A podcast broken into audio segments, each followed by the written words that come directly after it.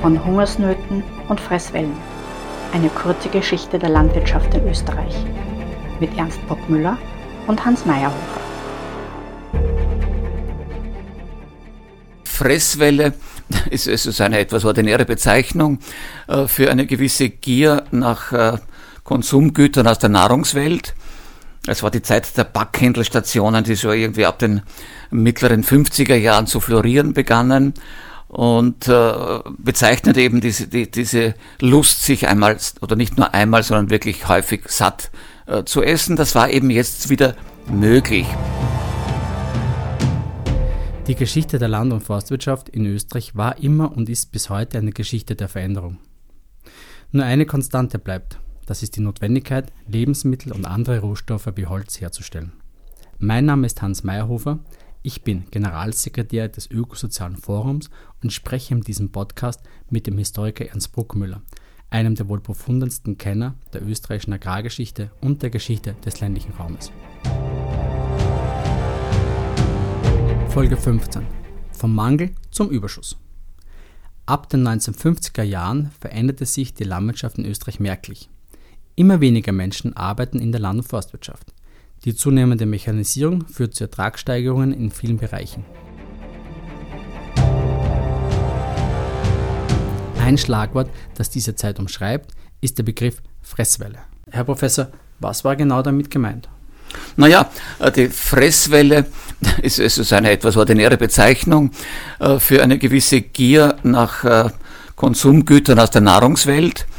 Es war die Zeit der Backhändelstationen, die so irgendwie ab den mittleren 50er Jahren zu florieren begannen und äh, bezeichnet eben diese, die, diese Lust, sich einmal oder nicht nur einmal, sondern wirklich häufig satt äh, zu essen. Das war eben jetzt wieder möglich. Es ist zwar die Landwirtschaft ein bisschen nachgehinkt. Also die industrielle Produktion ist schon 1949 wieder auf dem Stand von 1937 gewesen, hat also den Vorkriegsstand sehr schnell erreicht. Die Landwirtschaft hinkte nach, die war erst 1952 oder 1953 wieder auf dem Vorkriegsstand in der, in der Produktion, aber dann ging es also doch sehr schnell bergauf. Was waren die Gründe für das langsame Nachziehen der Landwirtschaft? Zunächst äh, Arbeitskräfteprobleme, dann beginnt schon wieder die Abwanderung. Sobald die Industrie wächst, äh, beginnt also das Arbeitskräfteproblem sich zu verschärfen. Und die, die neuen Möglichkeiten äh, durch den Traktor und den Mähdresch und so weiter, die waren noch nicht sehr ausgeprägt. Also gut, Ende der 40er Jahre kommen die ersten Steirer-Traktoren, diese kleinen grünen, äh, und äh, helfen natürlich sehr, sehr, sehr wesentlich äh, dabei, dass man das, dass die Arbeit auf dem Acker äh, erleichtert wird. Aber im Großen und Ganzen ist noch sehr, sehr viel Handarbeit zu leisten. Und die, diese Mechanisierungswelle beginnt aber jetzt in den 50er Jahren sehr massiv und sie verändert die Landwirtschaft wirklich grundlegend.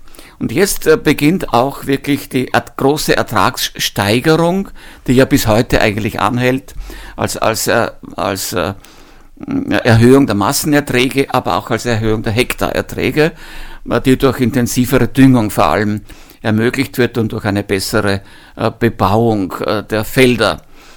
Das hat aber die Folge, dass wir vom Problem des Mangels sehr schnell in das Problem des Überschusses hinübergleiten.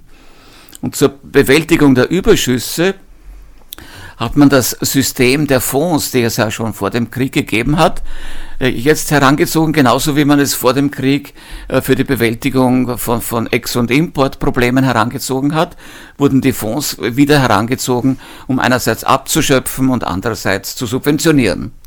Wie sind diese Fonds organisiert gewesen? Wie wurden diese auch de facto Preisabsprachen getroffen? Ja, also zunächst äh, äh, muss man sagen, dass auch die Landwirtschaft einbezogen wurde in das sich, sich etablierende System äh, der Sozialpartnerschaft. Das heißt, die Agrarpreise äh, mussten auch mit, mit den Löhnen und mit, dem, mit den Löhnen der, der Arbeiterschaft und mit den Preisen äh, für gewerbliche Produkte einigermaßen koordiniert werden. Jedoch fallen die Preissteigerungen im Vergleich zu den Industrieprodukten nicht so hoch aus und es entsteht eine gewisse Preisschere. Ja, die Preisschere haben wir bis heute. Sie trägt also bis heute zu den großen Problemen der Landwirtschaft bei und beginnt sich bereits in den 50er Jahren abzuzeichnen. Also ich kann mich erinnern, ich habe äh, Anfang der 60er Jahre mit einem Landwirtschaftslehrer unsere engere Heimat bereist und er hat mir bei jedem Hof gesagt, wie viel Schulden der hat. Und äh, ein, ein, ein Hof, der so traditionell wirtschaftete, das heißt Waldwirtschaft, Ackerland, Viehwirtschaft, alles, äh, der hatte damals schon einen gewaltigen Schuldenberg, weil sie sehr, sehr viele verschiedene Geräte und Maschinen brauchten. Und er war schon damals der Meinung, die, die, die Betriebe müssen sich spezialisieren, entweder auf das eine äh, oder auf das andere. Ein Prozess, der inzwischen ja sehr weitgehend abgeschlossen ist. Äh, das ist die Preisschere. Also wenn ich für, für, für jeden dieser Wirtschaftszweige die entsprechenden Gerätschaften und Maschinen ankaufe, habe ich im Nu einen, einen großen Kreditberg zu, zu, zu bedienen und die Erträge sind ja nicht mitgewachsen. Äh, einerseits, weil die Massenerträge stiegen und daher auch die Preise gar nicht mitgegangen sind. Äh, andererseits äh, waren, war, war das ein rein österreichischer Markt, der nicht, natürlich nicht sehr, sehr, sehr flexibel ist. Landwirtschaft erzeugt ja keine flexibel nachfragbaren Produkte, sondern Produkte, die relativ stabil nachgefragt werden. Kommen wir vielleicht noch einmal auf die Fonds zurück und auf die Fondswirtschaft. Ähm, wie wurden die Preise ausgehandelt im realen politischen Umfeld? Ja, da gab es, da gab es also die, die Paritätische Kommission für, für Lohn- und Preisfragen, eine sozialpartnerschaftliche Institution.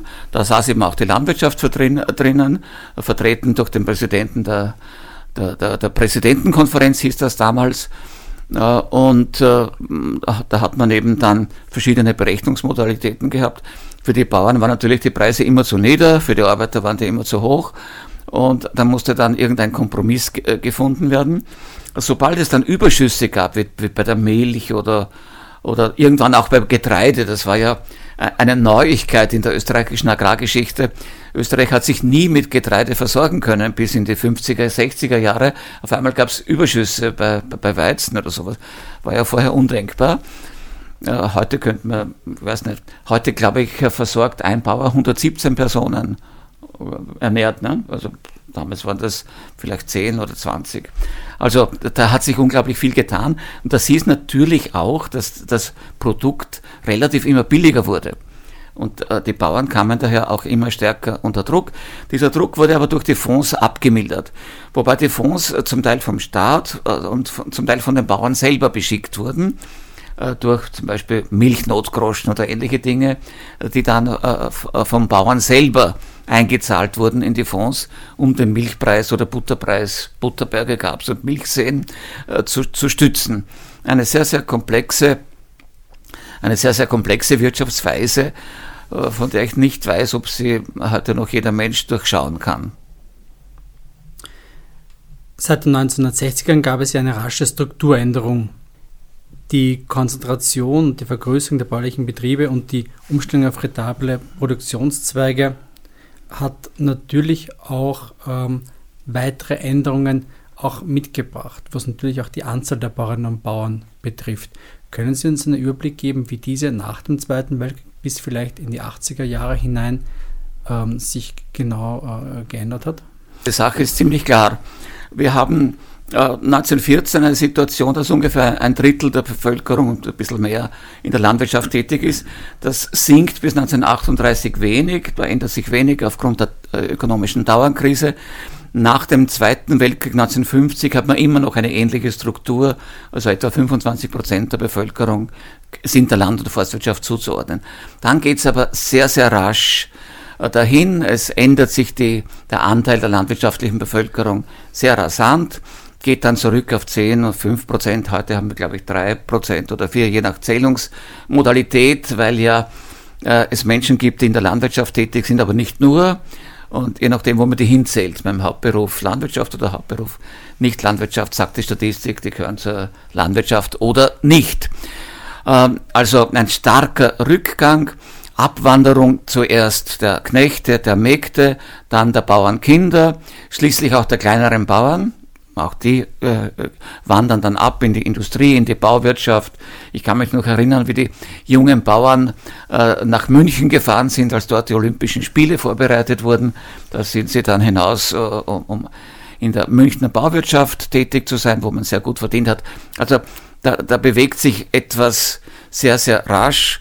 Die kleinen Bauern verschwinden dann als erste, dann auch schon irgendwie die mittleren. Heute ist es so, wir haben ungefähr 155.000 Betriebe, wenn ich mich richtig erinnere. Und das ist, glaube ich, die Hälfte von denen, die wir 1980 hatten.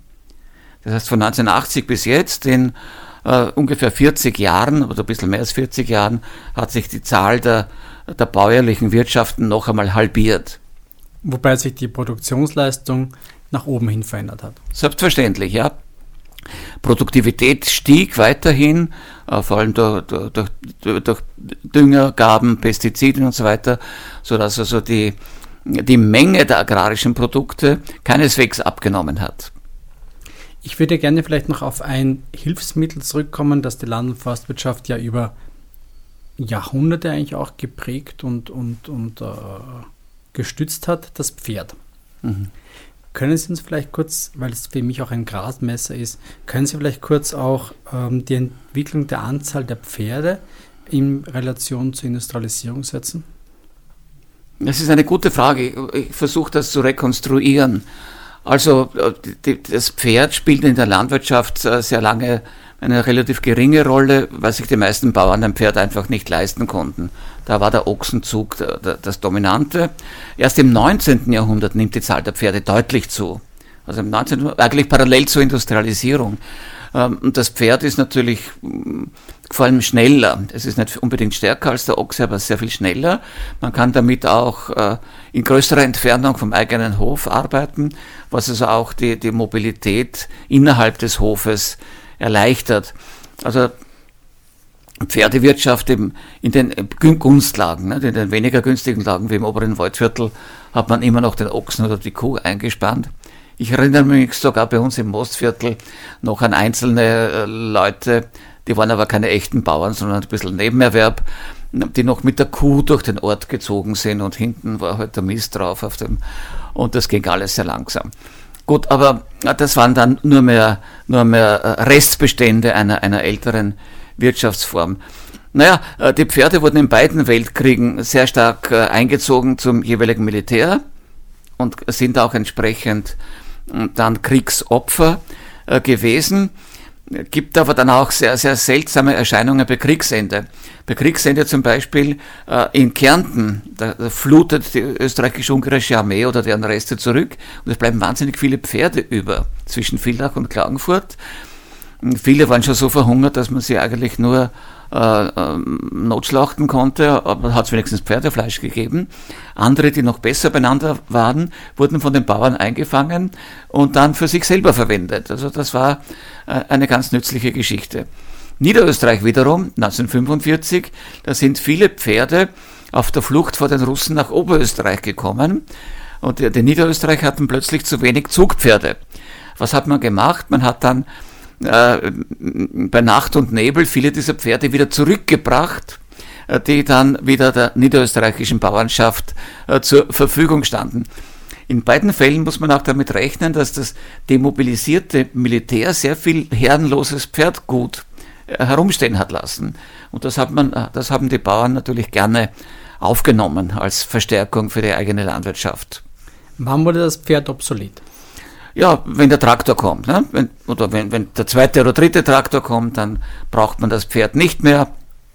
Je nachdem, 60er, 70er, 80er Jahre, irgendwann äh, wird das letzte Pferd aus dem Stall abgegeben. Das war nicht überall zur gleichen Zeit, aber heute gibt es also Pferdehaltung schon, aber eigentlich nur mehr zu Luxuszwecken. Das war ein Podcast aus der Reihe von Hungersnöten und Fresswellen dem Historiker Ernst Bruckmüller. Die Fragen stellte Hans Meyerhofer. Ein Podcast des Ökosozialen Forums im Rahmen des Bildungsclusters mit Unterstützung von Bund, Ländern und Europäischer Union.